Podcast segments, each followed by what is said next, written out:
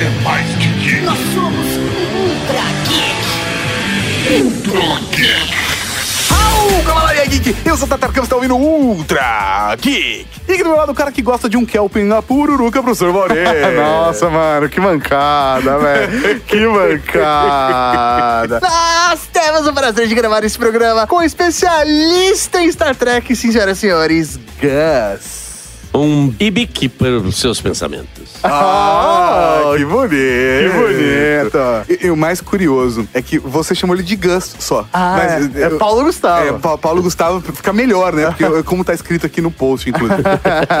é que ele já é brother, né? Tá aqui tantos Ah. programas que já é o Gus. Quem quiser me procurar nas, nas informações que eu passo sobre séries de televisão, é só entrar no bestv.com.br ou meu hashtag Paulo Gustavo BTV e também na Talk TV. E também fazemos casamentos, batizados. Bar mitzvah. É, bar Os mitzvah. links estão todos no post. E no programa de hoje, Tato. Nós vamos falar de Star Trek Discovery. Ah, moleque! Mas não se assusta, calma. Vem com a gente no começo, não tem spoiler. É pra você se empolgar e assistir a série. Sim, assim como o Mauri fez. Ah, mas a gente não vai falar disso agora. depois dos Recadeia! recadinhos. Recado. Ô, seu Raul, tem recado pra você aqui, hein? Raul? Al- Raul? Tem algum Raul aí? Algum Raul aí? Tem recado pra mim, hein? Recadinhos, mano! E estamos aqui para mais uma sessão de recadinhos do coração. Agora com trilha nova, com vinheta nova, que emoção! Aí, Mauri, agora ninguém me segura. Ah, não, pera, pera. Mas antes, muda a música. É, Como? Muda a música! Muda a música porque nós vamos falar de Samsung Galaxy A8 e A8 Plus. Caramba, professor Mauri, o Galaxy A8 está maravilhindo. É, ah, moleque. Esse programa chega a vocês, Cavalaria Geek, com oferecimento da Samsung, porque eles trouxeram para o Brasil esse maravilhoso smartphone. Ele é todo premium e a sua principal característica é a câmera dupla. Exatamente uma câmera dupla frontal que você tem controle, inclusive, professor Mauri, para fazer aqueles efeitos de desfoque. Você consegue fazer tudo isso, mas na câmera frontal. É muito louco. A câmera principal é um pouco mais fechada, ideal para você fazer as suas selfies. Ela é de 16 megapixels e tem abertura 1.9, ou seja, você tem uma bela entrada de luz para sair lindo nas fotos. A gente que é geek, a gente sabe que 1.9 é um bom sinal. E a câmera secundária é de 8 megapixels, só que ela já é uma grande angular, perfeita para tirar selfies em grupo. Ou para colocar mais do ambiente sua volta dentro da foto. E aí, com essas duas câmeras juntas, você consegue fazer o foco dinâmico. Quando você tira uma foto, o A8 e o A8 Plus utilizam as duas câmeras para que você tenha profundidade e aí consiga desfocar o fundo antes ou depois de tirar a foto. Agora, se você curte tirar foto das outras pessoas, tem a câmera traseira de 16 megapixels e ela tem uma abertura f1.7. Ou seja, mesmo em ambientes mais escuros, você consegue ter uma ótima foto. Cara, de câmera, o Galaxy A8 e A8 Plus não te deixam na mão. Cara, baita, baita produto. Mas o A8 e o A8 Plus não são só câmeras, tem muito mais características sensacionais. Clica no link que está aqui no post, confere tudo sobre esse smartphone maravilhoso. Corre, clica no link do post porque está fantástico. E professor Mauri, agora sim voltamos à vinheta. Cara, eu estou muito feliz que a gente finalmente colocou a vinheta no ar. Caramba, nada como uma livre e espontânea pressão. Nada como uma livre e espontânea pressão. É assim que caminha a humanidade, já diria Lulu Santos. Sabe por que, Tato, saiu agora essa vinheta? Porque o ano começou de verdade, acabou o É pós-carnaval. carnaval. Putz, tudo faz sentido, cara. Agora que começamos o ano novo com vinheta nova. Putz, tudo faz sentido, cara. Ah, agora tá tudo conectado, Mauri. vale citar, professor Mauri, temos vários recados importantes e eu vou começar de trás pra frente tudo que a gente ia falar, que está na nossa pauta. Primeiro, vou falar do nosso canal do YouTube. Por quê? Porque vamos fazer uma cobertura completa da Mobile World Congress. Se você não sabe o que é a Mobile World Congress, é o maior evento de telefonia celular de smartphones do mundo! Todas as grandes marcas do mundo inteiro fazem algum lançamento nesse evento, que acontece em Barcelona, e nós da Rede Geek vamos fazer a cobertura deste evento através do nosso YouTube. Exatamente. Todas as grandes marcas, menos a Apple, que é toda cheia de É mimimi. e não está presente na Mobile World Congress, nós faremos várias lives no canal. Então vai lá, se inscreve, pede para ser notificado e lançaremos vídeos sobre todos os lançamentos que estarão sendo feitos, ou todos que a gente conseguir fazer. Então, youtube.com.br RedeGeek, se inscreve no canal, clica na sinetinha pra ser notificado toda vez que sair um vídeo novo ou uma live começa. Semana passada, professor Mauri, Ah. a gente fez um teste de live e a galera que apertou a sinetinha foi notificada, cara. É isso aí. De repente apareceu a galera lá na live, tipo, A gente, era uma live teste. Cara, Tá só bom. testando E, aqui. as, sei lá, três da tarde, sabe? Foi e, da hora. meu, mó galera veio do caralho. Muito obrigado a todo mundo que veio. E tá bonita a imagem, Tá bonita. Vocês vão ver na nossa live que sai amanhã, na terça-feira, dia 20 de fevereiro, às nove e meia da noite. É isso aí que é a live que nós fazemos com toda a Cavalaria Geek, graças aos apoiadores do nosso padrinho. E eu tenho uma proposta pra fazer pro seu Mauri. Qual? Vamos falar nessa live sobre expectativas pra Mobile World Congress? Boa! Vai ser uma live de expectativas do que a gente imagina do mercado Que de espera. celular, que é uma parada que quando a gente fala aqui na Rede Geek a galera ama. Fechou. Então vamos falar do que a gente espera do lançamento do mercado de smartphones e celulares para 2018 nesse evento. Fenomenal! Então não perca essa live com toda a Cavalaria Geek. Vai lá, se inscreve no nosso canal. Aliás, professor Mauri, o link da live já está aqui no post. Facilitando a vida de vocês, hein? Também quero falar, professor Mauri, do toque independente. Nós já avisamos aqui, mas às vezes as pessoas pulam um programa ou outro, então vamos trazer de volta à tona esse assunto. Isso aí, temos que reforçar a informação de que o Toque Independente, esse projeto do Ok Talk, onde ele entrevista bandas do cenário independente da música brasileira. Da música do rock nacional. Ah, é, porque tem algumas bandas que. Que é, são, né, sim. É, isso mas, aí, mas é mas isso é uma aí. parada assim, cenário independente, alternativaço, foda. Agora, esse podcast está se tornando independente. É isso aí, ele tem seu feed próprio já desde o início, mas nós apoiávamos o Ok colocando o podcast Toque Independente também no nosso feed. Agora nós estamos apoiando, tirando ele do feed. É isso aí, queremos levar a Cavalaria Geek para o feed dele. Então, se você curte rock, se você curte o trabalho do Ok Talk, assine o feed independente do Toque Independente. Ficou confuso isso. Assine o feed que é só do toque independente. Isso, independente de qualquer coisa, faça isso. O link está aqui no post, tanto para o feed quanto para a página do Toques do Ok. E não podemos deixar de falar do padrim.com.br barra Rede Geek, onde nós estamos quase atingindo a cota para voltar com o update. Professor Mauro, eu vou falar uma coisa. Eu estou disposto a diminuir o valor da cota, porque eu acho que a gente consegue dar uma esforçada aqui do nosso lado. Mas a galera também, se a galera se esforçar e a gente se esforçar, a gente consegue começar com o update logo. Então, peraí, peraí, como assim? Hoje a cota pra gente fazer o update tem que atingir 1.500 1.500 reais. reais. Eu, eu estou disposto a gente abaixar isso se a galera dar um bust este mês pra gente começar o update no mês que vem. Então, se chegar em mil reais, a gente faz? Ah, professor Mauri, será? Mil? Não sei, se for Ah, tudo não disposto sei. a baixar, eu achei que você sabe, tinha feito uma conta. 33,3, não fiz conta nenhuma, Mauri. Estou cagando regra aqui no programa. Eu não sei, eu não, sei. Não, chegou, em, conta. chegou em mil reais, a gente faz a porra do update. Tá bom, chegou em mil reais, a gente faz a a Cavalaria. Geek, hoje nós estamos algo em torno entre 800 e 900 reais. E o último foi 950. Se, velho, nós chegarmos a mil reais de arrecadação no Padrim, no mês de fevereiro, nós voltamos com o update na primeira semana de março. Caramba, professor Mauro, ninguém segura nós. Véi. Ah, só vale citar uma coisa importante. Vale citar uma coisa importante. O valor que você vai chegar lá na página do Padrim que tá mostrando, ele é um valor que não é real. Às vezes ele fica pra cima, às vezes ele fica pra baixo. Por exemplo, sei lá, semana ele tá mostrando, tipo, 800 reais. Mas não, é por conta das pessoas que já pagaram, ou por conta das pessoas que, tipo, já emitiram boleto. Às vezes sobe, chega, sei lá, 1.200. Então, cara, fica oscilando. Ah, Vamos chegar, então, a mil reais. Vamos bater essa meta para voltar com o update. Então precisamos de vocês para atingirmos. É isso aí, vamos lá. Cavalaria Geek. Falta pouco, de verdade. Se chegar em mil reais, volta o update na primeira semana de março. Primeira semana, você já colocou até data. Voltei, voltei, velho. Nossa, Assim, Se é pra fazer, vamos fazer direito, caralho. Então tá bom. E, professor Mauri, vamos agradecer a todo mundo que apoia a gente no Padrim e falar, inclusive, dos prêmios. A gente falou na semana passada que o Clécio Ferreira ganhou dois vouchers no valor de 30 reais cada para o Netflix. É só, ou seja, 60 reais. 60 reais.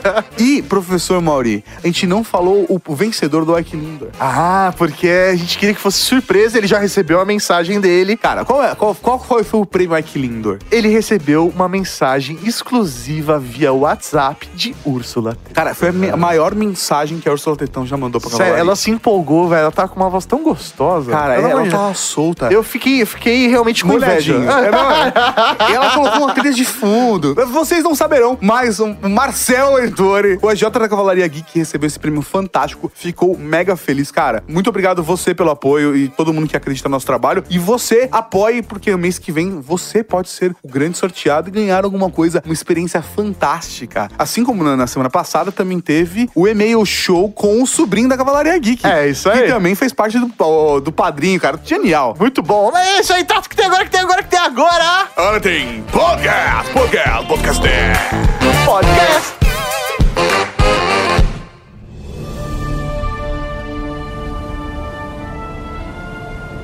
Nós viemos em paz. Mas essa não é a ideia por trás da frota estelar? É, mas isso é um pouco radical, comandante Burnham. Não confia em mim, capitão? Confio em você com minha vida. Mas isso não muda o fato de que está perdida. Muito perdida. Tecnicamente, nós estamos perdidas. Quanto tempo até aquela tempestade despencar em cima de nós? Eu estimo uma hora e 17 minutos 22 segundos. Por isso eu garanti que não estamos perdidas. Acho que é hora de pensarmos em você ter seu próprio comando. Eu estou grata, capitão. Mas me sentiria muito mais grata se eu achasse que temos uma chance de voltar para a nave. Continue andando, Michael. Beleza! Estamos aqui pra falar de Star Trek Discovery, olha É, só! moleque. E dessa vez eu assisti. Ah, Eu, garoto! eu prometi pra Cavalaria Geek que dessa vez eu ia assistir. É, assisti a primeira temporada inteira e já começo falando, curti pra caralho. Porra, eu acho que esse é um ponto importante, cara. Eu tenho falado pras pessoas que se querem começar a assistir Star Trek, agora vai no Discovery. Não mais nos filmes. Não, não, não. Vai no Discovery, cara. É, eu eu- acho que o Discovery é um ótimo começo. Está completamente atualizado e é muito mais fácil. São 15 episódios, cara. É E muito de boas. Tem cara de televisão. E né? tem cara de televisão. Eu acho a ideia legal, porque na realidade o, o Mauri conhecendo do jeito que eu conheço ele, ele Star Trek Discovery pra ele foi um descobrimento. Ah! Cara, não, foi muito legal, porque é, o que eu conheci de Star Trek são pequenas referências da Porque cultura você pop. participou dos Ultra Geeks, todos. E que estão, também- inclusive, com o link no, post. É isso aí, né? E porque eu ouvi, né? Participei de todos os Ultra Geeks, então algumas referências eu conhecia por não por assistir, mas por conta do podcast. Uhum. Então isso deixou uma experiência até rica e fala, puta, aquilo lá que eles comentaram, olha que da hora essa relação e tal. Então isso foi, foi bem interessante. Que nem a Mari assistindo Star Trek pela primeira vez e do meu lado, né? Que aí eu tô dando aula, né? Não, mas esse- essa referência, na verdade, que ele tá falando é porque acontece, vai, vai acontecer, na verdade, daqui a 200 anos, tal coisa, tal coisa, tal coisa, tal coisa. Então foi aqui que começou a tua merda, entendeu? É, e isso é uma parada que é muito louca dessa série, porque a gente sabe como Star Trek está amarrado com todas as outras séries, pelo que gente sabe até agora, sim, essa série está no canônico, né? Sim, Faz sim. parte do canon, mas ao mesmo tempo ela introduz todo esse universo pra todo mundo. Ele na cabeça, ao contrário, por exemplo, que a gente viu em Enterprise ou nas outras séries, que já estavam numa pegada e que foram feitas, na minha opinião, pelo menos, muito para o fã. Essa série tinha na cabeça de apresentar para uma nova geração. Sim. Aliás, acho que foi duas ideias que a CBS teve, né? A CBS que tem a marca junto com a Paramount. Era primeiro, fazia tempo que não tinha nada de Jornal das Estrelas no ar, na, na televisão. O ressurgimento dela como franquia através do J.J. Abrams foi fundamental para incentivar os caras, "Ah, vamos fazer uma série nova tal. E segundo, tinha a parte, digamos, comercial da coisa. Olha, vamos que já que a Netflix está enchendo o nosso saco, já que a Amazon está enchendo o nosso saco, vamos criar o nosso serviço é, streaming, Aham. mas dá alguma coisa muito boa para os caras assistirem. Jornal das Estrelas. E, e, assim, vale citar que a audiência desse programa nos Estados Unidos é absurda. O Gus tava me falando Verdade. de uns números. É mesmo? Cara, É. foram 9 milhões de pessoas assistindo cada episódio. Veja, a CBS fez uma coisa simples. Comparou quem é que entrou como assinante do CBS Access, né? Quem já era, quem entrou novo, por causa da série. Ah. E quem saiu por causa da série. Porque sabe que tem um fã radical que, ah, não, não tem nada aí, não. E aí eu saí. Né? 9 milhões de pessoas. Sabe quanto o auge de Game of Thrones teve? 7. Caralho. 7 milhões. Então você imagina. É um, é um. Tudo bem que o acesso é diferente, as séries são diferentes, o canal que é exibido é diferente. A HBO é uma coisa, é um- é uma TV para assinatura premium. A CBS é, um- é uma rede de televisão popular, né? É, Agora, o número é assustador. Então, é, foi por causa disso que lá, duas semanas, até duas semanas, no, no final do ano passado, é, falaram assim: já vai ter a segunda temporada. Aí todo mundo pensa, ah, mas é, vai ter um ano no começo. Não, não, não. A segunda temporada, é, a primeira temporada terminou essa, semana. Exatamente. Sim. Semana passada, né? Semana passada. A segunda, a segunda temporada vai começar, dizem que só em outubro. Mas existe outra informação que é só em janeiro. Mas tanto faz, desde que tem. Não, já vai ter segunda temporada, Por ou favor. seja, a série foi renovada. Basicamente, pra você que conhece um pouco mais Star Trek, ou que pelo menos ouviu os Ultra Geeks de Star Trek, essa série, ela se passa antes da série clássica com o Kirk, Spock, etc. São 10 anos de diferença. É, então, na teoria, seria uma primeira geração aí de exploração espacial, é isso? Isso, Ela só não está antes de Enterprise, que é a primeira de todas. De toda a série, dentro da cronologia da história, seria Enterprise, depois a Discovery, depois a série clássica, depois Nova Geração, Deep Space Nine e Voyager. Exatamente. Entendi. E assim, você tem um arco interessante de todas essas séries, e você acaba descobrindo uma coisa mais interessante ainda, que todas funcionam como série de televisão. Quando você tira esse esquema de o episódio da semana, ou o arco de histórias de três ou três episódios que falam sobre o mesmo assunto, você vê que é, deixa o cara mais ligado, te aproxima mais da relação do- da série. Por isso que eu acho muito interessante o jeito que eles fizeram o Discovery, que é, um- é uma tendência que está tendo agora em todos os canais principais de assinatura lá nos Estados Unidos. Uma série importante, ela tem oito ou nove episódios na primeira parte, aí tem um hiato de dois, três meses para vir uma segunda parte mais Sim. fé. Como The Walking Dead, por exemplo. Entendi. The Good Place fez isso também, não fez? The Good Place Sim. fez isso também. E foram poucos episódios depois que passaram. É, Star Trek teve isso, e acho que a gente parou no 9, né? E depois a gente teve mais seis episódios, que finalizou semana passada, a última segunda-feira, que foi liberada pelo Netflix, porque aqui no Brasil, né, a série está sendo distribuída pela Netflix. E sai toda, saía, né? No E caso, saía toda, toda, toda segunda-feira. É, Exatamente. Passava lá no domingo à noite. Domingo à noite. E aqui, segunda-feira, quatro da manhã, cinco da manhã, já tá no ar já. O passar lá na, à noite é interessante, que na realidade ele, a CBS abria o sinal, da, do, disponibilizava naquele horário. Aham. Era como se você tinha que realmente assistir televisão. Ele não passa na televisão, né? É, Ele tá é. disponível também no serviço É. sob Entendi. demanda da CBS. Exatamente. É engraçado porque de repente você tem um outro jeito de assistir televisão, né? Você pode assistir às 11 horas da manhã ou às 4 horas da manhã, né? Que, que tava liberado. É, uma coisa assim no Brasil, umas quatro da manhã. É, ou lá nos Estados Unidos às 8 horas. Então você pode esperar até às 8 horas como se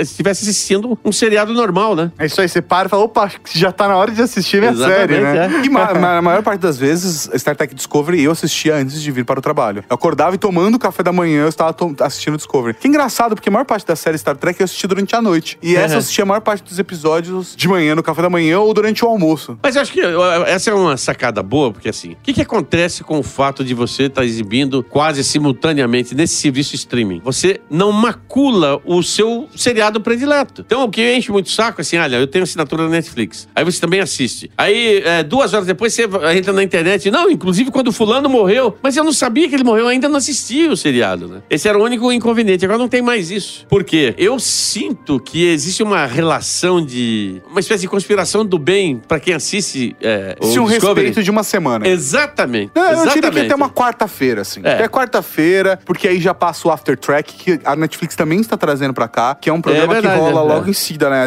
Lá às, às 8 horas da noite é liberado o episódio de Discovery, e às 9, logo após Discovery, tem um programa ao vivo, que é apresentado por um, por um fã, por um tracker, com parte do elenco, com a Isso, equipe de produção, Legal. onde eles conversam sobre o último episódio. Já tem um pequeno trecho de teaser do próximo Do episódio próximo. da semana. E é, é muito bacana. Então, por exemplo, se acontece uma merda muito grande com o personagem, eles trazem esse ator Ah, pra que maneiro, participar. da hora Tem- Tô tentando falar jeitos que não dê spoiler.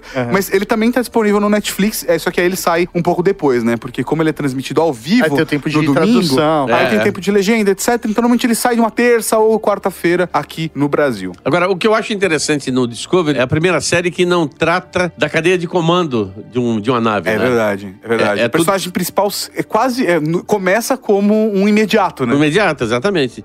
Depois vira especialista, né? O nome- É, É, um termo é isso aí. técnico estranho, não. Especialista. Oficial Bourbon. especialista, É porque, né? na verdade, não é. Não, ela não fazia parte mais da frota estelar, né? Ela É, perdeu a verdade. patente, né? É. Então, é- essa é a parada. Que, que a gente vai chegar um pouco mais adiante, até contar um pouco mais essa história. Mas eu, eu quero comentar uma curiosidade que é: essa é a primeira série de Star Trek que eu acompanho ao vivo. Que eu acompanho de fato. Que nenhuma das outras É. eu, eu assisti tudo depois. Ah, Tudo em fita cassete. Verdade. Fita cassete ou sob demanda, mas assim, todas as séries Star Trek eu assistia é, ou reprise Uhum. ou sob demanda. Agora, é isso aí. E agora não, cara. Eu tô assistindo e acompanhando o que está acontecendo. Caralho, tá. Isso tá- é uma parada muito doida. Assim como Ah. essa é a primeira vez que você assiste uma série de Star Trek. É, justamente, velho. E assim, eu.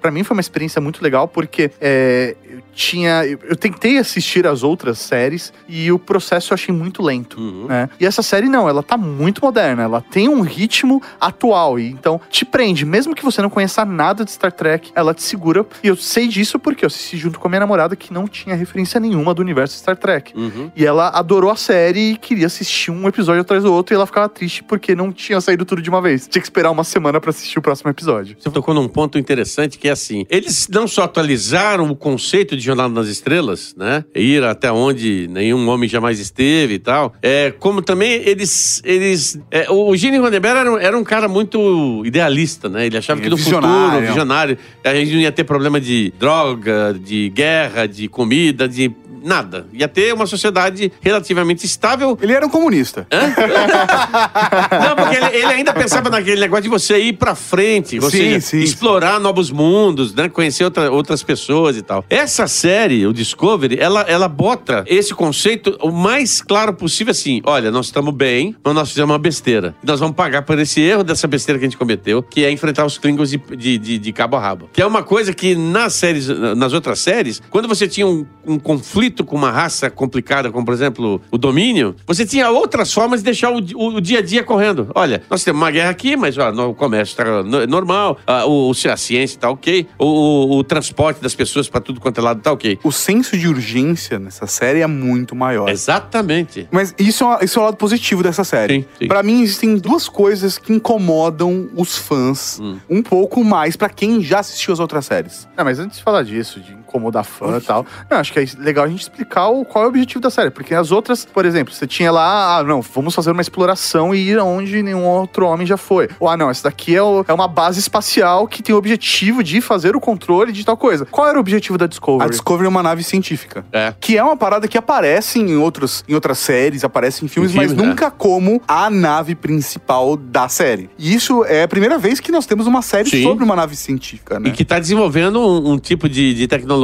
que nunca foi vista em nenhuma outra série. É- que é muito curioso, É. né? Porque não há referências, assim, ou eles mudam a cronologia de Star Trek, ou vai- essa série acaba de um jeito que essa história vai ser apagada da história. Olha, a única crítica que eu, que eu fiz da série é que eu achei que ela tecnologicamente estava muito avançada. Porque, para ser 10 anos antes do Kirk, ter holografia no painel, enquanto o outro lá tinha relógio digital, digital analógico, né? Entendi. Não, mas é por conta até de quando essa série se passou. E eu acho que Enterprise, nesse caso, que é a série dos anos 2000, ela conseguiu fazer visualmente, esteticamente. Isso. Ela estava, você conseguia fazer a conexão que está entre a realidade que nós vivemos agora e o que a gente via na série clássica. A estética estava no meio entre um e Exatamente. outro. E fazia sentido. Até a iluminação. Tava muito desse jeito. Agora, Discovery, foda-se. É, Os é. caras tacaram o foda-se. E aí, Exatamente. essa foi uma coisa que incomodou um pouco os fãs. Tipo, tem holografia. E holografia no universo de Star Trek demora 200 anos a É, partir daquele é. ponto pra aparecer. O holodeck, tem um holodeck lá de treinamento dentro da, da Discovery.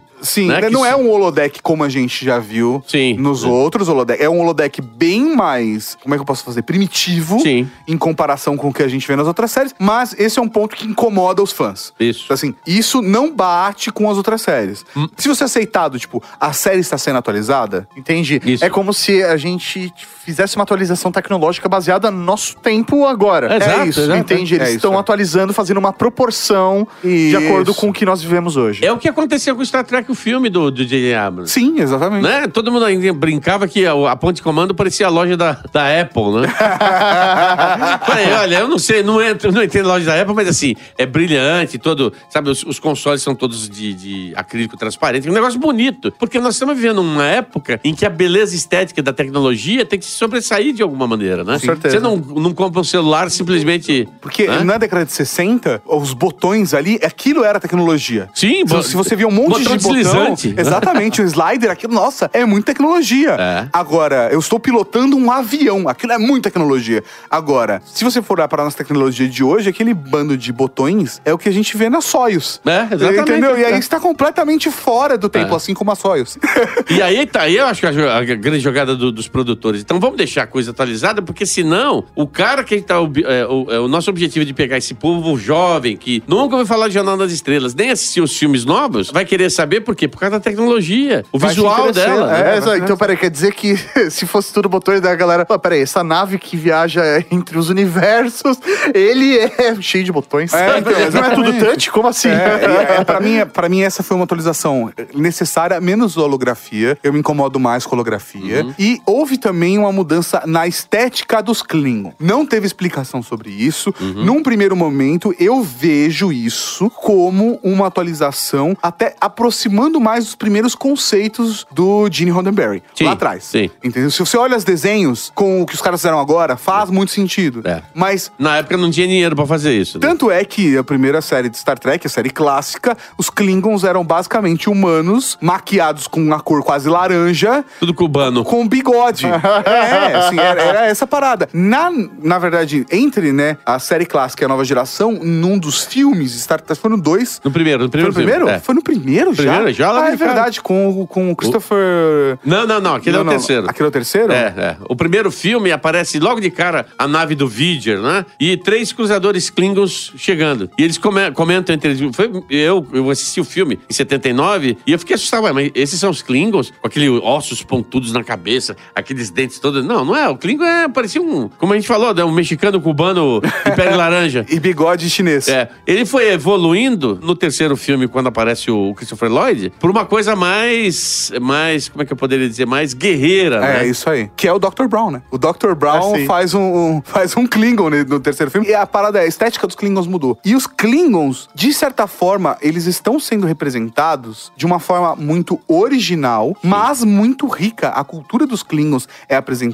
de um jeito muito mais rico. Porque o que essa série tá contando é, dentro da fase da história de Star Trek, exatamente o começo da guerra dos humanos, da Federação, contra os Klingons. Exatamente. E de uma maneira muito realista. Porque, assim, você tá vendo uma espécie de. o- o- os ingleses, é, o Império Britânico chegando na África e descobrindo que não pode conversar só com um grupo. Porque tem outras As 200 tribos. tribos. E aí eles tomam pau de todas elas sem se unirem. Porque tomam aqui, vai na esquina, toma de outro. Tal, Eu acho que essa é a grande representação da história é legal por causa desse negócio. Porque é muito similar, né? Muito. é, historicamente, muito acurada pra, pra fazer a história. É a história sendo contada novamente. Exatamente.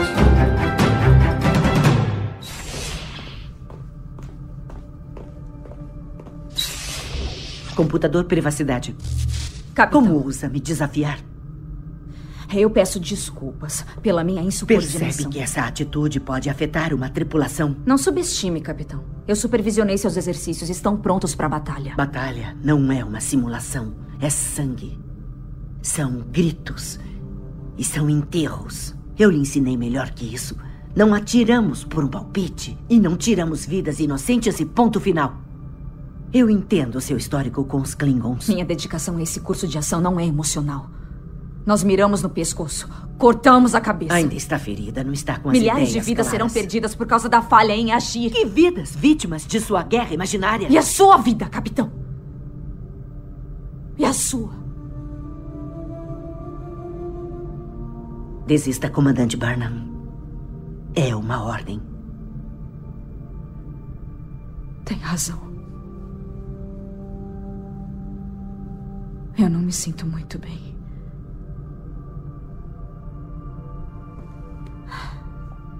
Calma, Michael.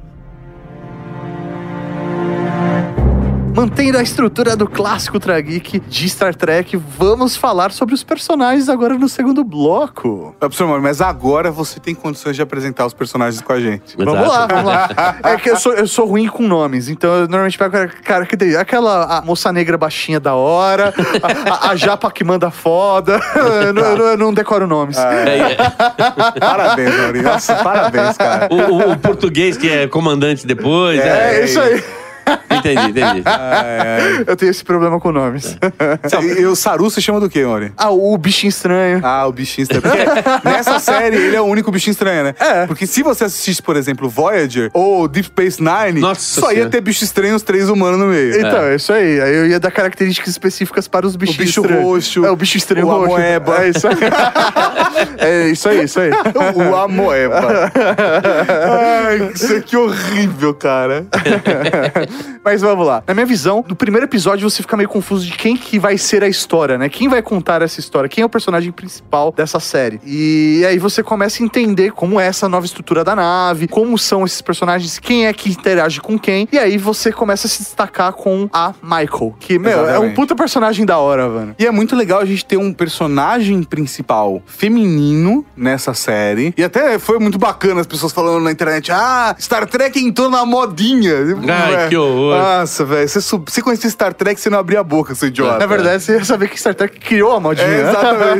Porra. É, é a mesma coisa de falar assim, não, finalmente um super-herói negro pra ter... Cara, você nasceu Blade, caramba. É, exatamente, cara. Mas a, a parada é, Star Trek tem essa preocupação, a gente já falou isso em todas as séries, mas é muito bacana ver a Michael porque ela começa com um imediato, no caso, né, da USS Shenzhou, Franzu, é? que é comandada pela Capitão Giorgio. Que é a, a Michelle Yeoh, aquela chinesa fantástica. Cara, aquela mulher o, é- o, o é tigre e o dragão, é, ô, ela é uma ótima. baita atriz, cara. Então, a gente tem duas mulheres no comando dessa nave, que é o começo da história. E, assim, óbvio que nesses primeiros episódios há mudanças, então a gente vai acabar falando é, da tripulação como um todo que aparece na série, sem, pelo menos nesse momento, explicar exatamente o que aconteceu, pra você não perder a história. Mas a gente tem um outro personagem importante que aparece também bastante, que é o Lorca, que é, É. um outro capitão. Que é o comandante da Discovery, porque nós estamos falando da Que vai nos dois primeiros episódios, certo? Exatamente. Depois acontece um, um final lá catastrófico, que dá início à Guerra dos Klingons. Quem não viu, assista, que vai ser muito legal. E depois você pega a Michael sendo levada pra dentro da, da Discovery, porque o Lorca tem um interesse específico em cima dela e que todo mundo acha que é uma coisa, quando você vê, é outra. Ah. Mas o, o Lorca é um personagem muito diferente de todos os capitães de Star Trek. Sim. E a personalidade dele é impressionante. Isso causou diversas, assim, é, teorias, Discussões, discussões é. entre os fãs. E a gente tem a presença de uma espécie nova, né? Que é, o, é um Kelpian, É. que só teve, aparentemente, em toda a história da Frota Estelar, um cara que é o Saru. É. Ele foi o escolhido pra ser da Frota Estelar, porque era meio que uma obrigação, né? De quando você faz a sua aplicação para entrar na federação. Na academia. na- não, na federação, Na federação. Pro planeta dos Kelpians. Sim. Entrar na federação, eles precisam mandar um cara pra Um Frota. Estelar. É, é verdade. Entendeu? E aí, assim, um é o mínimo e só vai ele. Por conta da espécie. E o Saru é um personagem encantador. Muito bom, muito e bom. n- não só encantador, porque é um personagem muito bacana, mas o trabalho do Doug Jones fazendo o personagem é Impressionante. foda pra cara. Porque é um cara com uma máscara de plástico e ele interpreta aque- aquele personagem com a máscara de plástico e passa emoções, cara. Você já viu como é que ele anda? Eu nunca tinha reparado o jeito dele andar, mas ele. Ele anda de salto sem salto. É, não, e, o, e o, o jeito dos braços parece é um isso peixe aí. fora d'água, né? É isso aí. É o- muito legal. Os braços sempre em paralelo com o corpo ali, É. né? Não, Ele personagem tem um trabalho corporal muito foda, o Doug Jones. E ele é um cara, que você vê ele sem maquiagem, ele, Ele é todo anda- desengonçado. Ele é. anda de salto sem salto. É, porque é a pata, né, do, do animal, né? Ele é. é todo tortão, assim, é um salto sem salto que ele usa. E eh, tem uma característica muito importante, né? Que a princípio você enxerga como um, um defeito, né? Que é ser um personagem medroso, né? Que ele. A principal característica dessa raça é eles sentirem medo. Porque, na verdade, a espécie no planeta é, é como se no planeta Terra a espécie inteligente fossem, sei lá, as vacas. Que é um. Acho que ele até faz um paralelo desse, né? Em algum episódio, que nós fomos as presas, não os predadores. Mas a Exato, gente é. que se desenvolveu. Então, o principal potencial deles, obviamente fora a inteligência, é a capacidade de perceber quando vai dar merda. Eles têm uma ultra sensibilidade, quase como um sexto sentido, para perceber saber quando vai dar merda. E- e porque ele- é o instinto de sobrevivência. E eles deles. sabem quando eles vão morrer, né? Exatamente. Olha que loucura. cara. Muito É foda. muito foda. Que ele tem tipo um gânglio, né? Que fica atrás da orelha que arrepia. Tipo, fudeu, arrepia. Olha pra ele. ih! Então, quando você tá assistindo o episódio e o gânglio plum, levanta, você fala, ih, Agora- vai dar merda. Acho que vale a pena citar a Tilly, que é uma personagem fantástica, divertidíssima, extremamente charmosa, porque ela é a novata. É. Ela é a novata dessa série. Tipo, a personagem que tá conhecendo também a estrutura de comando, tá conhecendo o que está acontecendo. E ela é carinhosa, afetuosa e, E- até inocente. Isso que eu às ia falar, vezes. inocente acho que é a palavra que melhor define ela, porque ela não tem rabo preso, né? Ela, É. ela simplesmente fala o que vem à cabeça, né? É, não tem freio. Ela, ela é ótima roommate da, da, da Michael, né? É isso aí. É. Trocam figurinhas bem legais. Eu quero falar sobre os- o, o médico e o primeiro, Ah, primeiro casal gay do. Sim, cara. O Colbert com o Statement. É. Eles são o primeiro casal gay declaradamente. Oficialmente, É, oficialmente. declaradamente, Ah, sim. tá. Porque Declaradamente, eles sim. trabalham, quer dizer, é o médico e o chefe da engenharia. Sim. O chefe da engenharia desenvolveu esse motor de. Como é que eles chamam? Esporos. De esporos. Uma coisa doida pra caramba. Que é Sport Based Drive. É. E eles têm uma relação muito legal. Não é nada assim apelativo. Tem uns beijinhos lá de vez em quando, não tem nada assim. Sim, na verdade, apelativo. acho que até falta um pouco, até. É, pare- parece meio- comparando com, com outras relações que a gente já viu. Não, né? outras séries que tem isso, Sim, né? mas a, a parada é que dentro de Star Trek tá bem ambientado. E foi uma parada muito legal, que foi construída de um jeito muito natural. E de repente você vê assim, ah... É. E a Olha forma como é só. construída, assim, a cena que marca mesmo, que é o carimbo do sim, é a cena que os- é, são os dois, tipo, conversando, sabe? Num dia, numa rotina de casal, escovando os dentes e se ajeitando pra dormir. É verdade. É muito legal isso É mesmo. muito legal. Muito, Cara, muito- e é muito bonito, sabe? de- E eu, eu acho que até uma, uma coisa legal da relação desses dois personagens, a- antes da série entregar, né, que era uma relação afetuosa, é quando a Michael precisa convencer o chefe de engenharia e ela leva o médico, né? Então, assim, É. até então ali parece que é só uma relação do tipo profissional, não. Eu Sim. trouxe um médico pra te convencer do contrário. E na verdade, não. Ela tá levando o marido. Tô levando seu marido pra te convencer dessa porra. Para de fazer merda, cara. Exatamente, cara. Assim, é, é muito doido porque isso é uma característica que ah, talvez você esteja percebendo pela primeira vez, porque é a primeira série de Star Trek está assistindo, que Star Trek é uma série sobre relações. Exatamente. E as relações, agora ao longo dessa primeira temporada, estão ficando cada vez mais profundas, cada vez mais complexas. Então, agora, quando você começar a assistir a segunda temporada, você vai conseguir perceber nuances dos personagens tipo, são muito fodas. E que outras séries às vezes não conseguem aprofundar tanto. Verdade, verdade. Eu, eu acho assim, por exemplo, a relação que o Lorca tem com a Michael, né? Que no, no- principalmente na primeira parte da, da temporada, aquela vontade, olha, eu também errei, tá? Eu também fiz besteira. Eu tô vendo que você fez besteira, mas talvez nós dois juntos podemos fazer menos besteira. Então eu vou te dar o apoio que você precisa pra inclusive acabar com um pouco dessa sua insegurança e tá vindo pra nave que não é a sua, porque ela como acha que fez a, a grande besteira na vida dela, ela quer pagar a conta dela no- na penitenciária e o fim de papo. Não, ela ainda pode ser produtiva. E essa relação estranha entre os dois é uma das coisas mais fascinantes da primeira temporada. Pra mim, a parada é todo mundo ali tem um rabo preso de alguma coisa. Exatamente. E é isso que é muito foda nessa série de Star Trek. Menos a? Tilly, né? Ela é. Não, a, a, a Tilly não, a, a, Tilly não tem.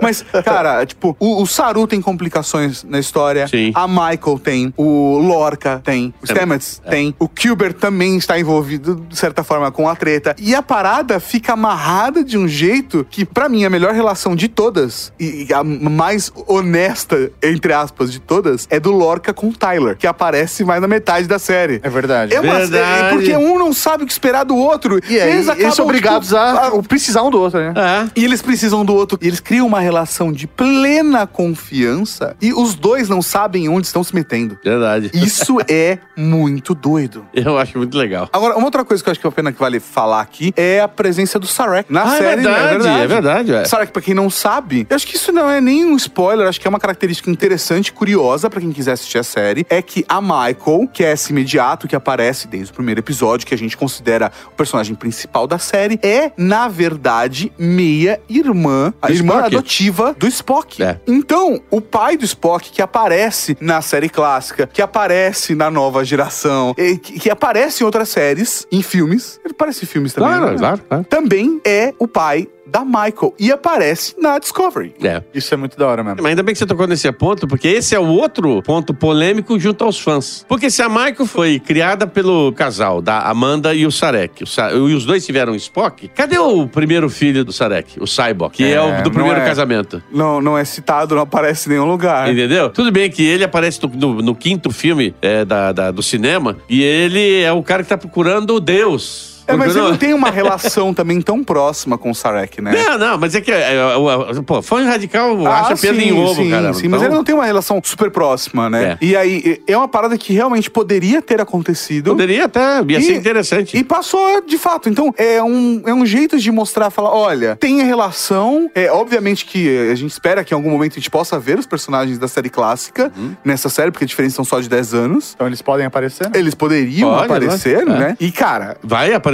um, pelo menos. né? é, Então, a gente espera que sim. A gente espera que sim.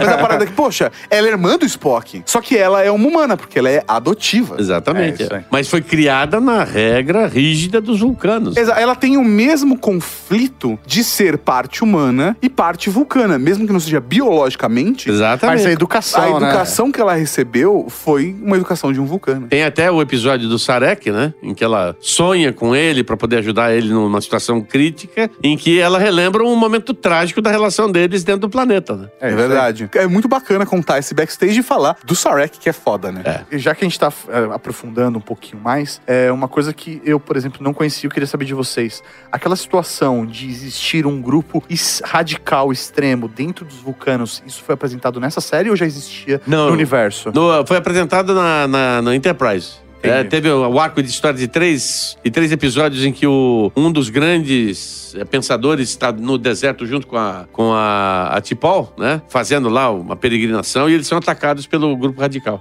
Legal. E eh, por último, eu acho que vale a gente citar a história do Harry Mudd. Oh, claro! Claro! Porque isso é uma parada é o Harry Mudd? que é colocada. é, logo nos primeiros episódios, tem um cara que eles se encontram na nave Klingon, um cara que é um comerciante. Ah, Sabe sim. aquele cara? O, tá, o cara safado. É, exatamente. Entendi. Esse cara, o Harry Mudd, ele é um personagem que aparece na série clássica. Você tá zoando, Verdade, mano. é. Eu achei ele muito foda. E detalhe, ele aparece em dois episódios nesse. No, na- no Discovery, aparece em dois episódios da série clássica. Sensacional. Mas é o mesmo ator? Não, não, Não, não, obviamente não.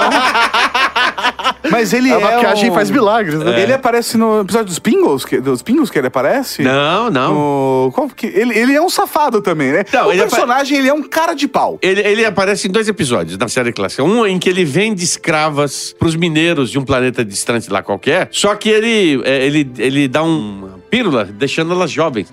E essa é a grande pegada do, do episódio. Ele tá enganando os caras pra faturar uma grana. Só que ele, no outro episódio, chamado I Mud, ou seja, Eu Mud, é uma referência do Eu Robô do Asimov. E ele cai num planeta de robôs. Que rapta a Enterprise, toda a tripulação, pra deixar eles lá e ele sair da- do planeta. É muito legal o episódio. E que é um, assim como o Sarek, é um outro personagem que é trazido novamente. Na verdade, nesse- nessa série ele estaria mais jovem, né? Que é o que acontece, né? É, é. Ele tá- ele tá mais jovem. Ele deve estar com 120 anos, na série tá com 170. vulcano, velho.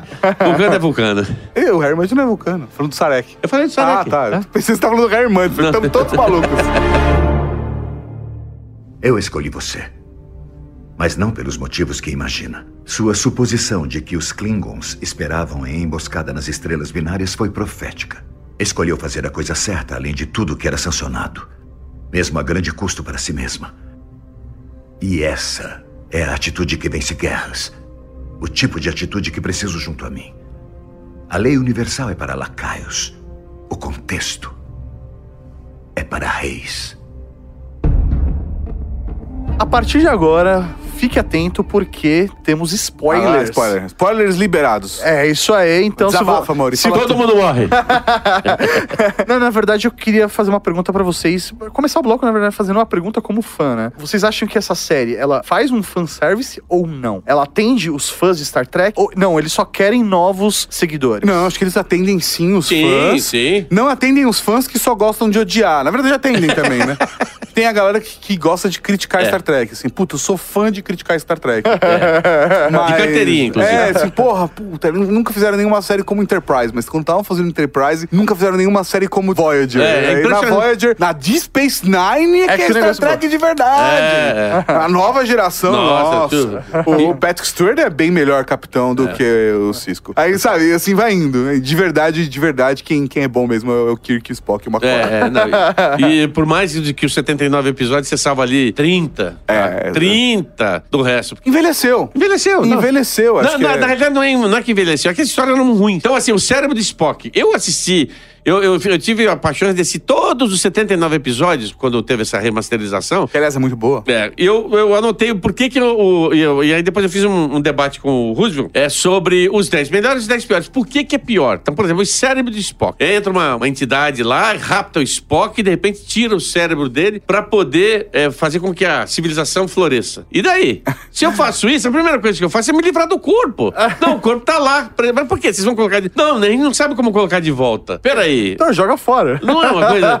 Então, as incongruências de vários episódios é que tem esses altos e baixos. Agora, fã radical, cara, pra eles é tudo ouro, né? Sim, Então. sim. É, é, é complicado, mas a parada é, pra mim, a, a série faz sim um monte de fanservice. Inclusive, devo dizer que eu tinha, durante. A, a partir de agora tem spoiler, né? Foda-se. É, é. Durante o- a, a série, enquanto ela estava se passando, eu me prendi a, a algumas teorias que eu achei muito fodas. A primeira teoria foi uma teoria que eu tive a sacada, e aí eu fui procurar e tive, tiveram outras pessoas que tiveram sacada também, que eu imagino que possa ser uma coisa que vai ser explorada pela série, que eu imagino e gostaria que eles explorassem, que é a sessão 31. Sim. Até por conta de ter gente com uniforme preto dentro da Discovery. Explica a sessão 31. Já, já te explico, mas até a numeração da nave é 1031 Do Discovery. né? da Discovery. Então tem 31 até na porra da numeração da nave. Então poderia ser uma nave de exploração científica controlada ou com o envolvimento da seção 31. Essa foi uma teoria que foi muito forte. A seção 31, acho que a gente já chegou a comentar em, alguma, em algum outro episódio de Star Trek, é uma mistura de CIA, poderíamos dizer isso, mas com um pouco de sociedade secreta ali no meio, sabe? Eles têm uma estrutura que não é aparente. É uma frota estelar que trabalha com interesses próprios dentro da frota estelar. E com hierarquia própria também. Mas eles são mauzinhos ou bonzinhos? Então, na verdade, eles são cinzas. É. Entendi. Você entendeu? Do tipo, tem que ser feito o que tem que ser feito. Entendi. Do tipo, ah, a gente tem que acabar com uma civilização pra gente continuar inteiro. A Frota Estelar jamais faria isso.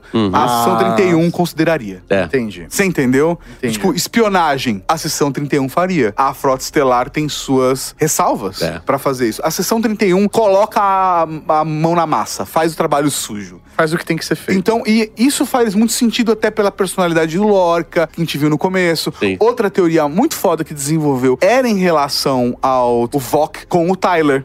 Isso, de fato, mostrou-se verdade. É. E, pra mim, o melhor plot dessa porra, a merda do universo espelhado, caralho. Não, pera, pera, pera. Antes de você falar disso, vamos, vamos- agora a minha teoria. Não é minha teoria, na realidade, assim, por causa da parte de tecnologia, eu pensei que eles iam fazer o seguinte: olha, nós estamos desenvolvendo todas as histórias aqui com esses personagens, dando referências, óbvio, algumas coisas do, do- da série clássica, porque na realidade esse é outro universo. Então, assim, tudo isso você conhece de Jornal das Estrelas, como os universos, o multiverso, você pode se espelhar em várias coisas, de repente nós estamos lidando com um universo que tem a tecnologia avançada, mesmo se tratando do mesmo período de tempo da série clássica. Sim. Falei, legal, porque aí. Passa. Se der, passa, tudo Naquele bem. universo, uma borboleta bateu a asa uma vez a mais e aí agora tem Exatamente, tecnologia. é, É exatamente. Agora, o lance assim, pelo comportamento dos personagens, pelo comportamento do lore, tava muito estranho ele ser tão filho da puta. É Porque nunca teve nenhum capitão tão filha da puta. Quando ele entrega a almirante pros Klingons de bandeja, você fala assim, puta, ele tá querendo salvar o pescoço dele.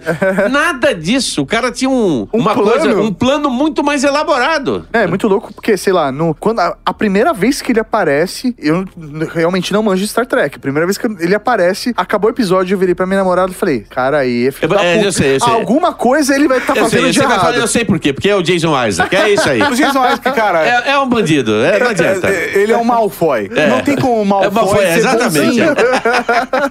É, pelo menos nesse universo. né? Ah, mas, a, mas a parada é, é muito doida. Vamos vamos explicar agora. Pra quem continuou com a gente decidiu levar os spoilers, a série é levada de um jeito e você percebe lá pro 12 segundo episódio que o capitão da nave é, na verdade, um cara que veio do universo espelhado. Que é uma parada que nasceu em Star Trek Na série é, clássica. na série clássica e que foi desenvolvida também na Deep Space na Nine. Deep Space Nine, na não. Não. na Voyager não. E na Enterprise. Deep Space Nine e Enterprise, exatamente. Que inclusive os acontecimentos de Enterprise que est- estão diretamente relacionados Exatamente. com até o- por conta da cronologia Pelo Discovery. com o Discovery. É, é então, nesse universo espelhado, o que que aconteceu? A humanidade, ao invés de se juntar com outras espécies pelo bem maior, decide que vai dominar as outras espécies pelo bem maior deles. então a parada é, os caras são tipo, é, é- Império Romano. Tipo, é exatamente Átila Uno, Exatamente. o que você quiser. Tipo, vamos dominar a parada. E eles são extremamente racistas e protecionistas. Exatamente. E agressivos e bélicos. E a humanidade nesse universo espelhado, paralelo, se desenvolveu dessa forma. E as outras séries têm episódios que visitam esse universo. de Diversas formas diferentes. Na Deep Space Nine tem uma história fantástica, porque mostra um outro lado da história. Como seria do lado de outras espécies e não dos humanos. Exato. No território deles, onde os humanos eram escravizados. Existem visitas a esse universo paralelo de diversas formas, mas o que a gente não esperava é que o capitão, que tava com a gente todos esses episódios, era, na verdade, um filho da puta que tava tentando voltar pro universo espelhado pra destronar a imperatriz dos terranos. É. Que é simplesmente a Jojo. A né? imperatriz George. A é muito Imperatriz. foda, porque... Nossa, quando ela aparece, eu, eu- sabe que eu arrepiei? Nossa senhora, que que é isso? É porque ela morreu. ela morreu no episódio 2. e aí ela, tá fazendo o quê? E ela é imperatriz. Filha da puta! O que faz muito sentido, porque é o universo espelho. Claro, claro. Lá o que acontece ou é, é- ou é o diametralmente oposto ao, ao nosso, ou tem uma coisa agregada. E o agregado foi ela, tá viva, né? É, E é muito louco porque aí começou a fazer sentido, por exemplo, o fato do cara ter problemas psicológicos, né? O, o capitão, é, quando ele, na teoria, dão a Discovery pra ele, eles sabem que ele tem algum problema e, e que ele tá passando por algum tipo de tratamento, ou deveria passar por um tipo de tratamento. Então, a Almirante, que é teoricamente muito próxima a ele, desconfiava disso e não sabia o porquê, né? E é porque não era a mesma pessoa, Exatamente. porra! E, e- e ela dorme com ele. Porque Safadinho. você tem um phaser embaixo do travesseiro, cara. Não, e o pior, por esse monte de cicatriz? De onde você pegou isso? É isso aí. E assim, cara, a parada assim é muito bem amarrada. É. E quando a dica do olho, e tem diversas dicas, eu vou reassistir a série É. agora pra pegar, porque tem várias dicas em todos os episódios que o Lorca É a aparece. cor vermelha do seu sentido. É, cara, sabe? Tipo, as dicas foram deixadas e a gente não percebeu porque tinha muita coisa sendo reapresentada. Mas pra aí que tá, quando a Imperatriz conversa com a Michael e ela começa a falar, não, porque fulano, Deus, e ela começa a, a lembrar dos os flashbacks do que que acontece, eu me assustei e falei assim, não, peraí. Não. Como é que o cara podia... Não, pera... Não. ô, ô. Não, ela tá falando isso pra poder se contrapor. A Michael, não, olha, esse cara já tá aqui. Não, ao contrário. As duas têm uma revelação. Quer dizer que nós temos um cara lá infiltrado que tá vindo aqui tomar o meu poder e você não sabia que ele era desse jeito? Cara, é, é assim, que jogada de mestre de articulador, porque você cria uma série de 15 episódios, onde é, nove deles, os nove primeiros, São construídos. são pra você construir uma efeméride depois. Assim, um- uma, uma, uma revolução depois. É, muito é legal. um puta plot twist bem construído, cara. Não é? Fantástico. Nunca vi isso numa série, Quando ela cara. vira e fala, não, eu tenho sensibilidade à luz porque é uma característica nossa. Só, não! A cabeça explode, cara. Foi, foi aí como é que, é que eu eu comecei. Peraí, sensibilidade à luz, mas ele também. Ele, caramba, o cara é de lá! Filho da mãe. É, e é fantástico, cara. Fantástico. É fantástico, porque o que você criou de expectativa em 12 episódios é quebrado completamente. E assim, É. e é nessa série, nesse aspecto, pelo menos, a série é muito boa. Os dois primeiros episódios é um arco. Sim. Criou uma expectativa no primeiro, no segundo acontece outra, e você fala, e agora? É. Aí, do terceiro até o quinto, tem aí um outro arco, tipo, que tá criando uma zona de conforto. E a zona de conforto é virada de ponta cabeça de novo. É. E aí, do sexto ao nono, tem outro. Do nono ao décimo segundo, tem outro. E no décimo segundo dia, você lá, foda-se. e por último, no décimo quinto episódio, aconteceu tudo menos do que eu esperava. Eu acabei de assistir É a série, eu mandei uma mensagem pro Mauri e falei, eu não esperava isso. É. Porque ele vai escalonando merda, merda, merda, merda, merda, merda, merda, e de repente, opa. Não, não. Eles vão resolver que nem Star Trek mesmo? É, mas Eles vão conversar? Pois é, mas isso que é o Resolve, lance. Eu, assim, primeiro que eu, eu- o que eu gostei do episódio é que ele é extremamente bem dirigido, que o cara que, que, que assume a direção é o Akiva Goldsman. Esse cara, além de ser um roteirista que fez vários roteiros muito inteligentes, ele foi o cara que fez o roteiro de Perdidos no Espaço. Muita gente não gosta do filme, talvez porque o Dr. Smith não se transforme numa cenoura gigante. Isso é um problema de todos de vocês. O meu negócio é que é um- um- era, um, era um filme de ação e ficção científica sobre uma, uma família perdida no espaço. Achei Duca. Principalmente porque o Matt LeBlanc tá muito bem nesse filme. É, de verdade. É, Muito é. legal. É, é o personagem que ele tá menos Joey. É, não, totalmente sem, sem a característica joelística dele. e, e você vê a, a amarração que vai sendo feita pra, pra conclusão do, do episódio. Quer dizer, você tá ferrado porque você é, tem uma comandante que você não pode confiar 100%. Ela vai utilizar de todas as artimanhas possíveis pra depois de que tudo que acontecer, sair livre disso, né? E ao mesmo tempo, você tem uma, uma, uma situação totalmente adversa de qualquer outra série. Os Klingons estão no seu quintal, cara. Eles vão abrir o portão e vão dizimar toda a sua horta. E o que você vai fazer? E a solução é assustadora, que é simplesmente genocídio de um planeta inteiro por uma outra causa. Cara, é assim, esses caras me deixaram é, satisfeitos e aterro, é, fiquei apavorado, entendeu? Muito foda. A japa motherfucker, né? Capitã. o George. Ela- mano, E ela é, é chinesa, mas É, tudo não, bem. é, é, Só Maurício os apelidos deles pro personagem. Cara, é muito foda porque é uma puta atriz. Porque ela faz você se apaixonar pelo personagem, né? Sim. Pela capitã. E odiar. E odiar. Você fala, caralho, mano, é a mesma pessoa e você consegue ser apaixonado e achar ela escrota no nível que você fala, meu, não é possível. né? Ah, mas o churrasco de Kelpian, cara, Nossa, é aquilo a é- melhor é. cena, cara. Não, me- mano, aquilo é. É desagradável. Quando a ela gente tinha falado que fala- ia deixar os melhores momentos pra quarta, pro quarto bloco, mas acabou invertendo tudo. Então o terceiro vira o quarto. Uma parada é a seguinte: a gente tem que falar do churrasco de Kelvin. Ah, não, não, não Por tem quê? que É desagradável. Quando a gente tá no, no universo espelhado e eles são extremamente racistas, essa espécie, que são os Kelpians, que são as presas e que o, o Saru já explicou essa parada, a gente vê eles na sua função como seria no universo espelhado, onde eles são escravos. Então, o Saru dá banho na Michael. É muito. ah, O Saru do universo espelhado, ele, Ele é é, um um escravo. escravo. Não, e é muito foda que eles colocam essa parada é, depois que você já gosta do Saru. Então você já tem é, sentimento. É conexão, você já, já gosta do personagem. Fala, puta, cara da hora. E aí a. Imperatriz fala: Michael, escolha Um Saru um, pra- um Kelpian. Escolha um Kelpian. E aí, tipo, na, na cabeça é, tipo, vai escolher um escravo pra ela. É. Ela escolhe. Na hora que ela escolhe o Kelpian, Eu- corta a cena, acontece duas coisas e eles estão jantando. Nossa, que delícia. O que é isso? Ah, pegue isso. Isso daqui é um, é um ganglion, uma parada mais importante desse jantar. E serve. Aí a Michael come. Nossa, que gostoso. O que é? É um Kelpian. É. Aquele É o que você escolheu. é aquele que você Kelpian escolheu. ué. Ave Maria. Cara, Mano. essa cena ela é, é muito bem feita. A gente Não, nunca é- viu uma coisa assim em não. Star Trek, cara. Mas é pra mostrar o quão irracional é o universo espelho. Irracional pra nós, né? E totalmente f- fazendo sentido. Porque assim, eu, eu fui num planeta, escravizei os caras e descobri que eles são gostosos. Então, ele, além de escravizar, na hora que ele estiver no osso, eu ainda sirvo ele no jantar. Que delícia. É doido, né? Completamente doido. É, é o pessoal é, de reaproveitamento de lixo reciclado.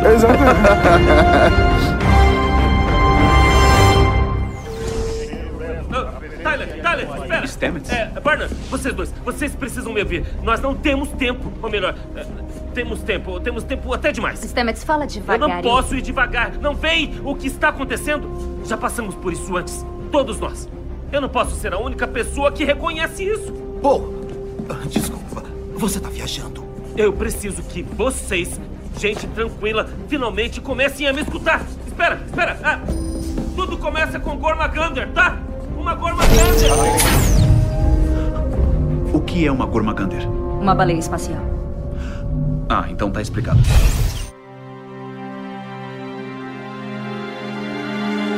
Vamos, explicar o universo espelhado de verdade agora? Tá, vamos lá. Vamos explicar o universo espelhado de verdade. Qual que é a parada? A gente já falou um pouco que existe esse universo paralelo, Sim. tá? Mas e que os seres humanos são extremamente racistas, dominadores, bélicos. É, vale citar a primeira aparição que teve cronologicamente dentro da história foi com Enterprise. Não, cronologicamente. Dentro da série. Desculpa, desculpa. Dentro da desculpa. Não série. da- cronologicamente dos, dos filmes, etc. Não. Exatamente. Dentro Foi- da série. Foi Enterprise mesmo. Foi em, em Enterprise que o Archer, do universo paralelo, descobre uma nave Sim, a do, Reliant.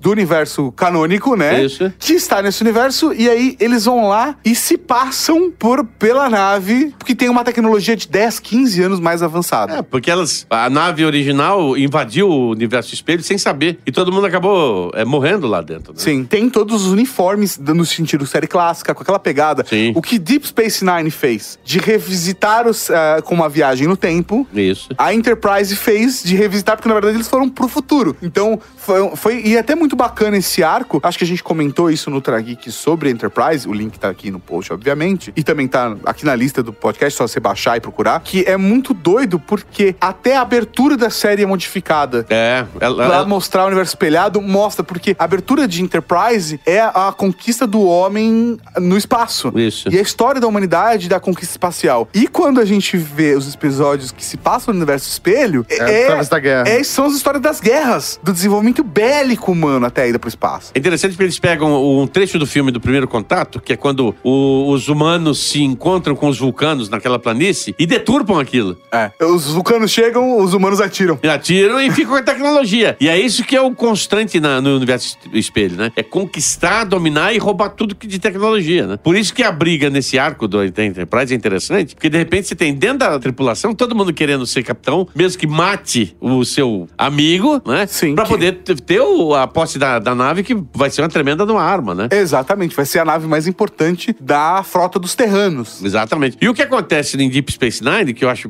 também uma, uma coisa legal, é assim. Porque assim, tudo acontece dessa viagem no universo paralelo, e lá você tem a explicação de que o, a tentativa de golpe que o Spock do mundo paralelo, do mundo espelho, é, tentou dar no Império não funcionou. O resultado é que os humanos foram escorraçados, etc. Que é o que o Kirk fala pra ele naquele episódio. Olha, você tem uma arma lá na minha cabine, um cara com uma boa ideia pode conseguir é, mudar toda a estrutura. E ele considera a possibilidade. Só que ele tava sozinho nessa nhaca, né? Aham. E aí toma na cabeça. A gente descobre que não dá tão certo assim. Exatamente, né? E, e nessa hora o Kirk não tá lá pra falar, é, desculpe, foi sem querer.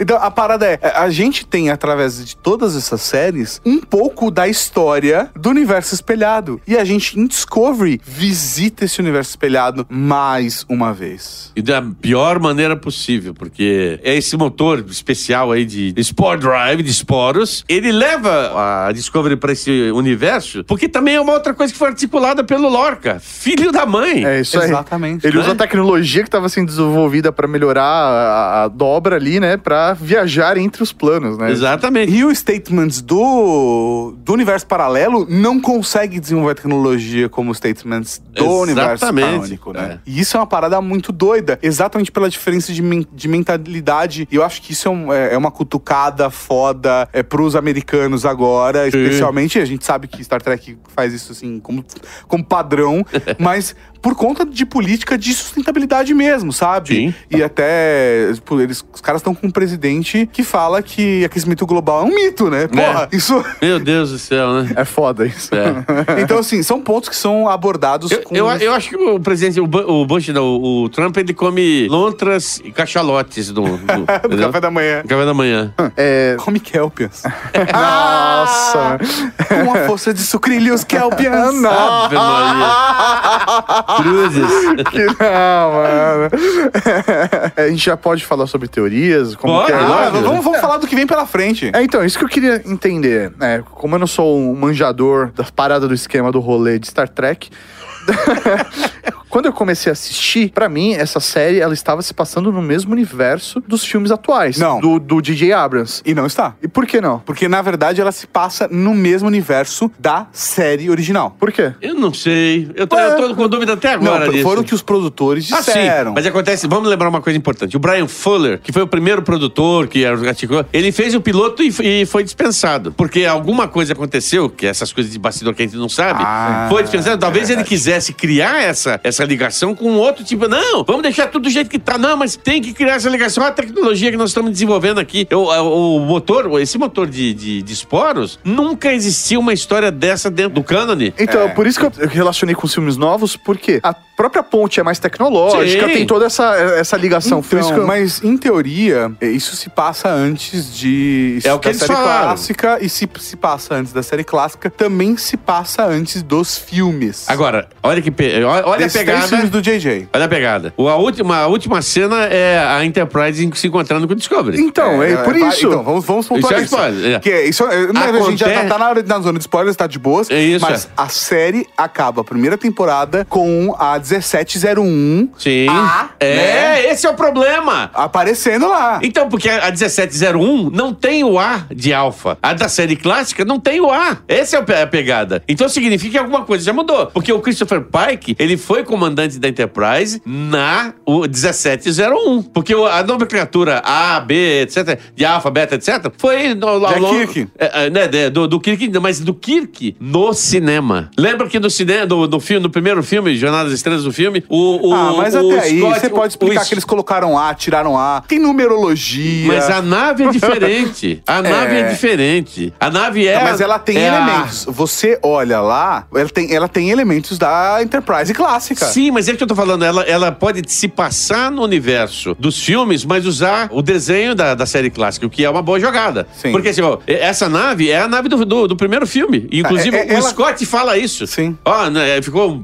Você não conhece nada, falando pro Kirk, você não conhece nada dessa porra dessa nave aqui, meu amigo. Sabe por quê? Nós passamos um ano reformando ela inteira. As séries são diferentes, a- o, o- é- tudo é diferente, né? Por isso que, é o- que tem a nomenclatura 1701A. Bem lembrado, porque isso é uma coisa que eu não tinha sacado. No- agora que você falou, é, é- Eu vou essa, até- essa é a discussão, Eu vou até viu? abrir a imagem agora É. pra eu ter certeza da- do número que aparece. Não, deve ser isso mesmo. Deve Ó, ser isso mesmo. Peraí. Atenção. Eu vou abrir aqui a imagem pra gente ter a referência exata. Pra não falar, estou falando besteira, tem A, não tem A. Porque o, o- a Enterprise, ela na teoria, ela não faz parte da frota de guerra. Ela foi pra explorar, não é isso? Sim, mas aí nessa, no, no filme ela mudou exatamente por causa de. Aliás, é isso que ele fala no filme. Ele é uma armada de- é, de- pacificadora. É, isso aí. Né? É um exército de, de, de paz. É, a ONU. Olha, não dá. Ela parece. Que tem o A. Não, que não tem o A. Ah, tá, tudo bem. Tô falando modelo é mais Não, não, importante. o modelo, ela parece a na- é uma, uma nave mais modernosa. Então, é isso. Mas ela é 1701. Tudo bem. Ela é, ela é Enterprise 1701. Mesmo que não fosse, mesmo que tivesse o A ou não tivesse, é, pelo, pela, pela característica dela ser mais moderna, mais bonita, Ah. ela não tem, por exemplo, as nacelles do filme, é, do, do, do filme de J.J. Abrams, são arredondadas. Essa daí não é. Essa é exatamente como Sim, nos como a série filmes. clássica. Exatamente.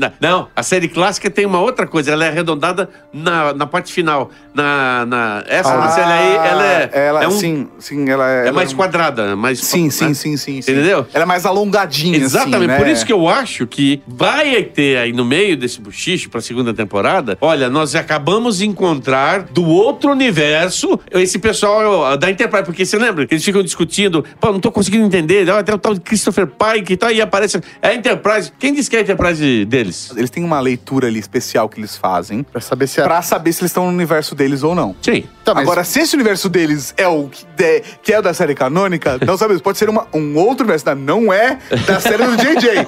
É de um outro que a gente tá inventando. Não, de repente, você não sabe se o, a Enterprise que veio, certo? Porque É qual o é nome, universo da o- Enterprise. Exatamente.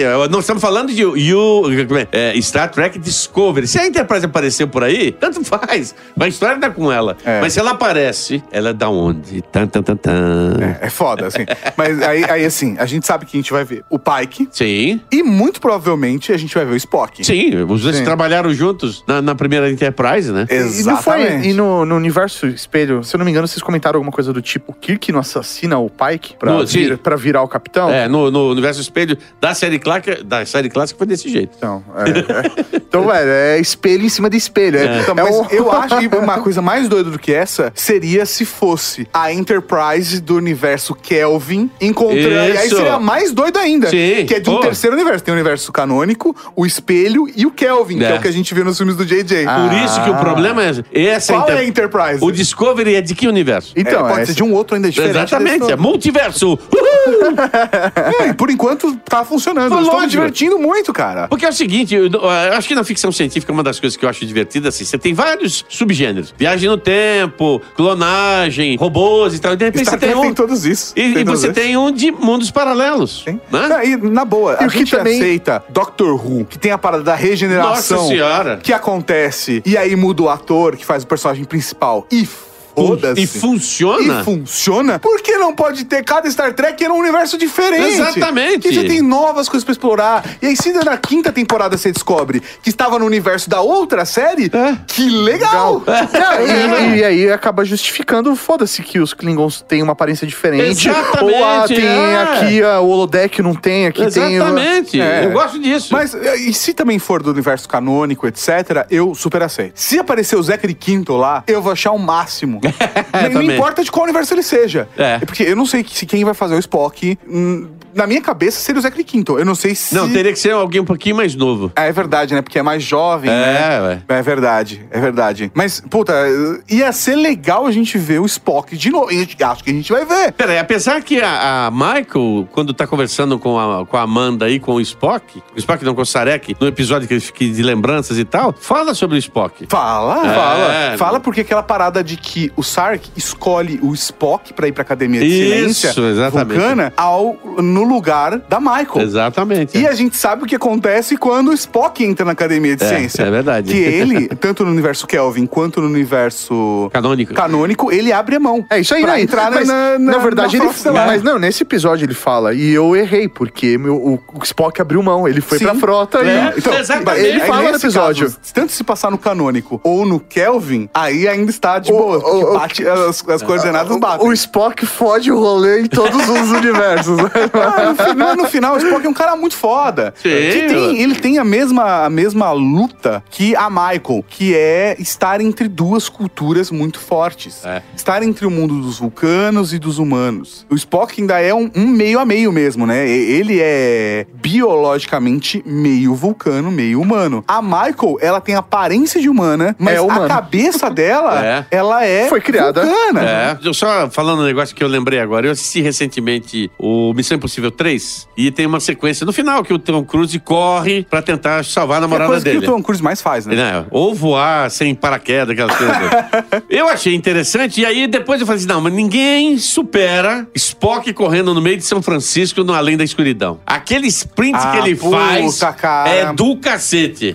o Zachary cara corre, tum, tum, tum, tum, tum, tum, tum, porra, pelo amor de Deus, ganhou quatro medalhas de ouro. ali, É, né, o, cara? o Zachary Quinto, na, na boa, assim, o filme do JJ, a trilogia do JJ, que na verdade a trilogia não é do JJ, né? É, sei. O primeiro e o segundo sim, o terceiro não. Mas né? é produtor, não adianta. ele tá- É, é, mas as- aqui seja, os filmes novos do universo Kelvin são, na minha opinião, os melhores filmes de Star Trek. Sim, sim. E, assim, e eles revivem a discussão do Khan e a- alimentam a, a fanbase Oh. de fazer a inversão do final do, do segundo filme. Sim. Tanto sim. em um quanto outro. Ele, É. ele, ele inverte o final um do outro. O que acontece é no canônico legal. e o que acontece no universo Sim. Kelvin. É. É. muito foda, é muito bem amarrado. E eu acho que a gente vai ver mais disso em Star Trek. Vai. Eu acho que a gente vai ver isso em Discovery. Dá E no- pra gente explorar outras coisas. E no quarto filme também, né? Porque vai vai ter um. A especulação é que vão falar sobre o pai do Kirk. Ah. Olha, é assim. Hollywood, você pode falar o que quiser. Hollywood tá com uma crise de identidade, tá fazendo, é, sabe, pegando o seriado dos anos 80 e transformando no seriado dos anos, tipo, MacGyver, né? Que eu assisti, inclusive, não é ruim, é, é bem É divertido. é, é. MacGyver novo, eu vi, eu vi, né? vi uns dois episódios da Universal. Agora, você pega é, esses grandes filmes, né? Por exemplo, o J.J. Abrams, o cara, o cara é um cara que acertou na mosca, porque ele, ele conseguiu re- rearticular a franquia de Missão Impossível, a de Jornada das Estrelas e até de Guerra nas Estrelas, cara. É foda, né, mano? Não, assim, eu estou feliz porque eu vivo numa época em que tem Star Trek passando na televisão e um filme de Star Wars por ano. E vai ficar melhor. E Porque vai ter série agora, né? de, Star, de Star Wars é o ano que vem, né? Pô, cara, ninguém me segura, cara. Muito bom. Ninguém me segura, velho. Puta que pariu. Nós estamos, nós voltamos na moda. Nós voltamos na moda. Amém, amém.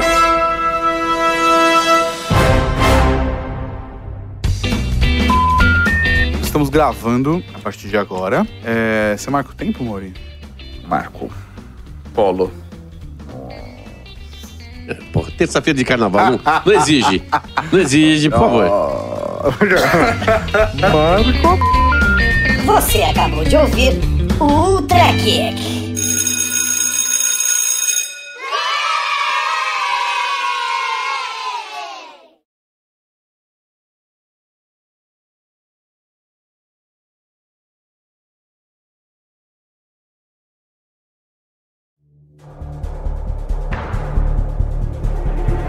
Relação ao Tyler barra Vok. Puta, é verdade, a gente acabou não aprofundando isso no episódio, né? É, uma coisa que não ficou exatamente clara, e minha ideia seria reassistir, mas acho que vale levantar essa discussão aqui. O que não ficou claro pra mim é se pegaram os órgãos do Vok e colocaram no corpo do Tyler, ou não, pegaram o cor- o- a pele do Tyler e colocaram no É Vok. isso mesmo. Fizeram exatamente isso. De Eles, eles fizeram uma, uma- uma cirurgia tão filho da mãe. Tem até um, um momento que ela fala assim: os dedos foram cortados na. na- Raspados, né? Ralados até. Então, pra poder fazer o quê? Pra caber na roupa. E pra caber o. o- você imagina o, o coração de um Klingon que deve pesar uns 3 quilos, tá? Num espaço que é destinado a um coração de 1 quilo. Né? Entendi. O que eles tiveram que cortar, que comprimiram, fora a lavagem cerebral pra falar: ó, você não é mais humano, você não é mais Klingon, você é humano agora. É, assim, de verdade, a gente vê Então ele é coisas- o Vok. Ele é, É o o Vok, que está dentro do corpo do Tyler. É. Mas, ao mesmo tempo, a memória do Tyler foi implantada na cabeça do Pra Vok. ele poder se implantar. Exatamente. Exatamente. E o Vok ficou adormecido. É, a parada de mudança estética, a gente viu isso acontecendo a partir da nova geração, tá? Isso acontece Sim. em nova geração, acontece bastante em Deep Space Nine, que é uma coisa muito curiosa, É. né, cara? Que é, é, ah, tem, ah, inclusive, no, no- na- acho que na nova geração também tem um episódio que o Riker tá de Klingon, o O'Brien tá de Klingon. Sim. Assim, tipo, sete pessoas da tripulação passam por um processo cirúrgico pra se parecer como Klingons. Na Mas série é um clássica processo... isso acontece também. É, não me o, o lembro. Kirk se transforma num vulcano. Num, É. num vulcano não, num Romulano. É, é nos últimos episódios. Eu não me lembro disso. Eu não me lembro É, é, é o episódio que eles estão tentando pegar né, a- a- o dispositivo de clonagem que tá numa nave romulana. Então ele se disfarça de romulano, enquanto o, o Spock tá sendo seduzido pela capitã romulana, mas não rola nada. Não rola É, nada. tem uma coisa É. dessa mesmo. Mas, mas que seja, isso já apareceu em outras séries de Star Trek. Só que essa tecnologia tecnologia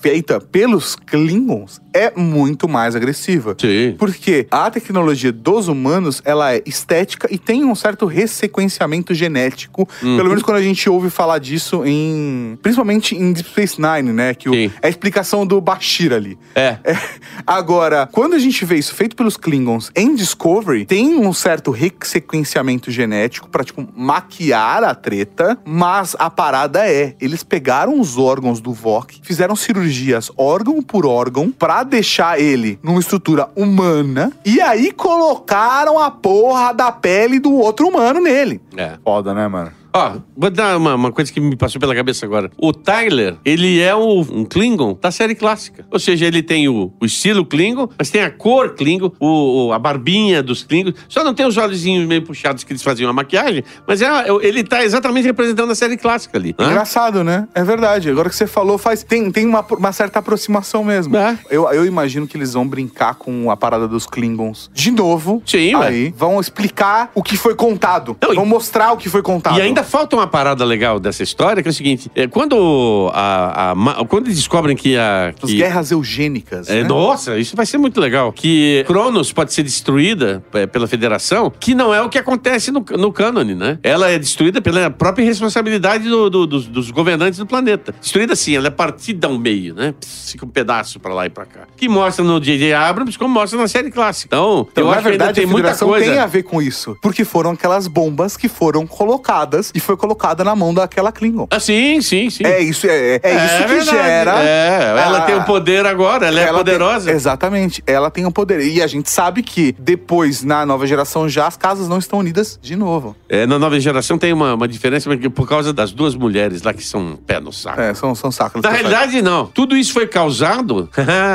Lembrei disso. Tudo isso foi causado por uma espiã romulana que quer fomentar discórdia dentro do, do Império Klingon. Sem contar o fato de que no, no, no Deep Space Nine, eles conseguem colocar um, um, um metamorfo lá pra sacanear todo mundo também. Cara, É, os Klingons são tem- tão muito fodidos. Os Klingons estão fodidos pra caralho. Mas, mas só comentando sobre a história que você levantou a bola, Mauri, que provavelmente ficou sem resposta, é, é a parada mais louca que a produção da série escondeu isso. Ela colocou o Tyler com o crédito do ator que de fato faz o Tyler e o Vok, e o Vok com um nome fictício, É. que no, no IMDB não tinha relação ator nenhum. E que a tradução era, sei lá, era tipo vida longa e próspera em sueco, sabe? Nada a ver.